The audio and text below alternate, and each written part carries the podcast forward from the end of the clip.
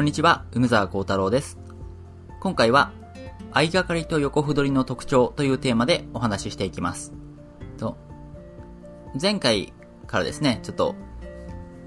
リクエストいただいた戦法の特徴っていうのをお話ししていて、前回は、あの、やく、矢倉と角換わりについてお話ししました。で、今回は、居飛車の四大戦法の残りの二つ、相掛かりと横歩取りについてお話ししていきます。で、この相掛かりと横歩取りっていうのは、共通する特徴としては、自分も相手もお互いに飛車先の不交換をできるっていうところが特徴です。つまり、矢倉も角換わりも相手に飛車先の歩を交換させないと。その代わり自分もできない。まあ、そ、それをしてるのが矢倉と角換わりなんですね。そ、それに対して、横歩取り、あ、相掛かりと横歩取りっていうのは、自分は下先の歩を交換するよと。でもその代わり、相手も、まあ、交換させると。まあ、これが、相掛かりと横歩取りなんですね。だから、矢倉と角換わりっていうのが結構、な、な、仲間で、相掛かりと横歩取りっていうのはまた仲間っていう、そういう感じになってます。で、この相掛かりと横歩取りに共通する特徴っていうのは、あの、相手の同意がないとその戦法をさせないっていうところも共通してます。つまり、矢倉とか角換わりっていうのは、うんと、自分がこれを指したいって思えば結構、それに自分の意思で持ち込むっていうことがやりやすいんですけど、相掛かりも横歩取りも、こう、自分が相掛かりさせたいよとか、自分が横歩取りさせたいよって思っていても、相手が、いやいや、別に自分はそれさせたくないしっていう風に、なんかこう、それを拒否されると、させないんですよね。相掛かり森も横歩取りも。まあそういう特徴があります。なので、こう、なんていうか、初心者の人が、初心、得意戦法にするのには、まあちょっと向いてないかなっていう感じがします。要は、じ、その戦法さしたくてもさせないことが多いから、その戦法の経験値があんまり溜まっていかないと。うん、だからあんまりこう、得意戦法にちょっと、そのせいでししにくいっていう面はあります。で、まず相掛かりからちょっと、もうちょっと詳しく説明するんですけども、相掛かりは、うんと、お互いに飛車先の不交換をするっていうところでも相掛かりに決まるんですけど、その後の、うん、どう指すかっていうのは、それほど定石が整備されてません。で、居飛車の四大戦法のうち一番定石の整備がされてなくて、まあ、自由にさせるっていうのが相掛かりの特徴です。で、その展開っていうのも、こう、どんどん攻めていって、一気に激しいことになる場合もあれば、こう、お互いに一気には攻めずに、じっくりと駒組みをして、それから戦いになるっていうパターンもあります。両方あります。なので、すごくこう、戦い方の幅が広くて、しかも定石が整備されてないってことで、こう、自由にですね、自分のこう、アイデアでさせるっていうのが、こう、相掛かりの魅力です。結構だから力勝負みたいな感じになりやすいんですね。だからそれがまあすごく楽しいですし、まあ、で、そういうところが人によっては、ちょっと何にさせばいいかわかんないっていうところで困ってしまうことも多い。相掛かりはまあそんな戦法ですね。なので、まあ、そもそも相掛かりは自分はまああんまりさしたくないよっていう人も、まあ、結構いて、まあそういう自由すぎて何やればいいかわかんないから刺さないと。だからそういう人の場合は、こう、相掛かりになりそうだ、なったらすぐに他の戦法にこう避けるみたいな。そういうこともできます。で、対して、えっ、と、次に横歩取りなんですけど、横歩取りの場合は、えっ、と、相掛かりとは違、全然違っていて、こう、定石がすごく整備されてます。で、結構知識勝負みたいな面が横歩取りにはあります。というのも、横歩取りっていうのは、こう、相飛車の4つの戦法のうちで一番こう激しくなりやすい戦法なんですね。で、相掛かりと違ってお互いに角道が、こう、必ずもう空いた状態で、しかも先手がいきなり横歩取りってことで歩を取るっていうことなんで、こう、得をすると。で、後手としてはその得っていうのが生きないうちにガンガン攻めようっていう風になるんで、こう、自然とこう激しい戦いになりやすいです。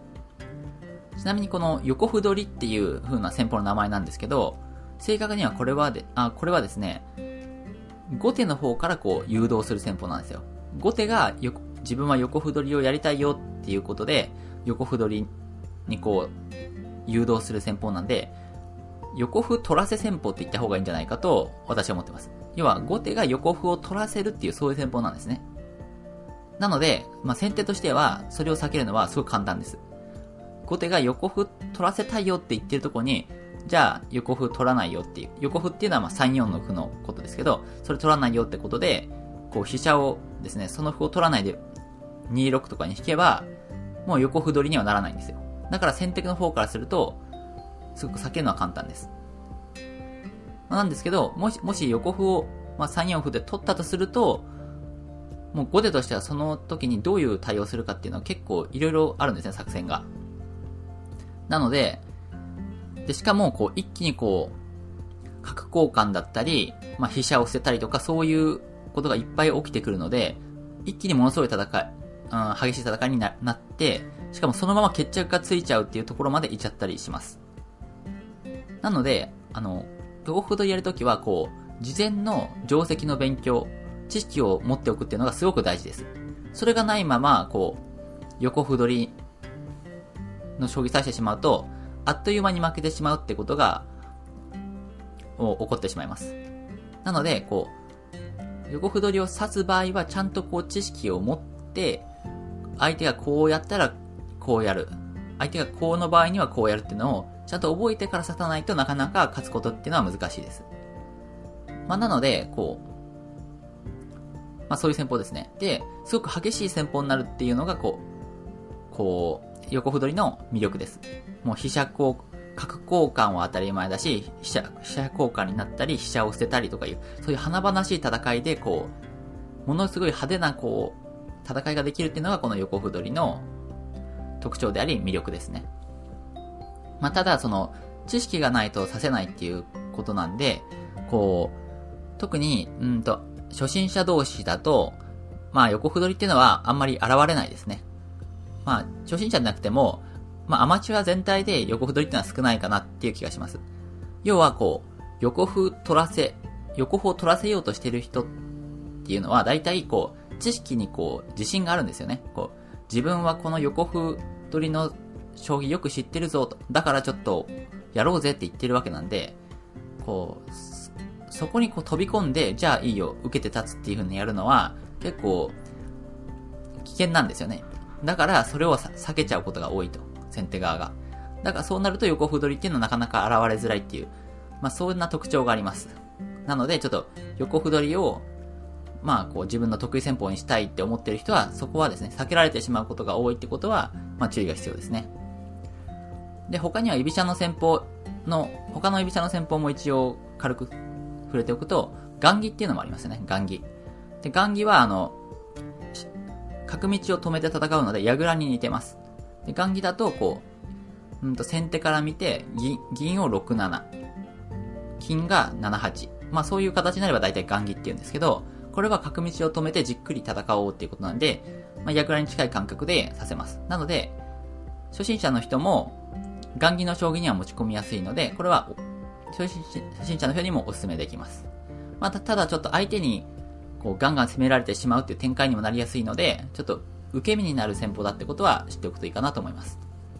あとは、右玉っていう戦法もありますね。右玉っていうのは、こう、普通は居飛車の場合は、こう、玉を左側に囲っていくんですけど、右玉は逆に、こう、飛車の近くに玉を持ってくると。そういう戦法ですね。で、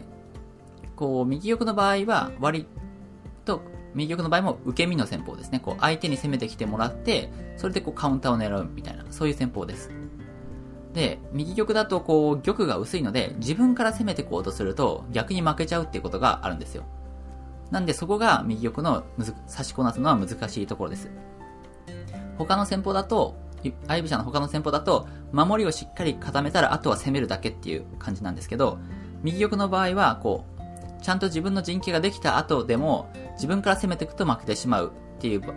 パターンが結構あるので、ちょっとそのですね、相手の出方を伺わないといけないっていうことなんで、割と上級者向けの戦法なのかなと思います。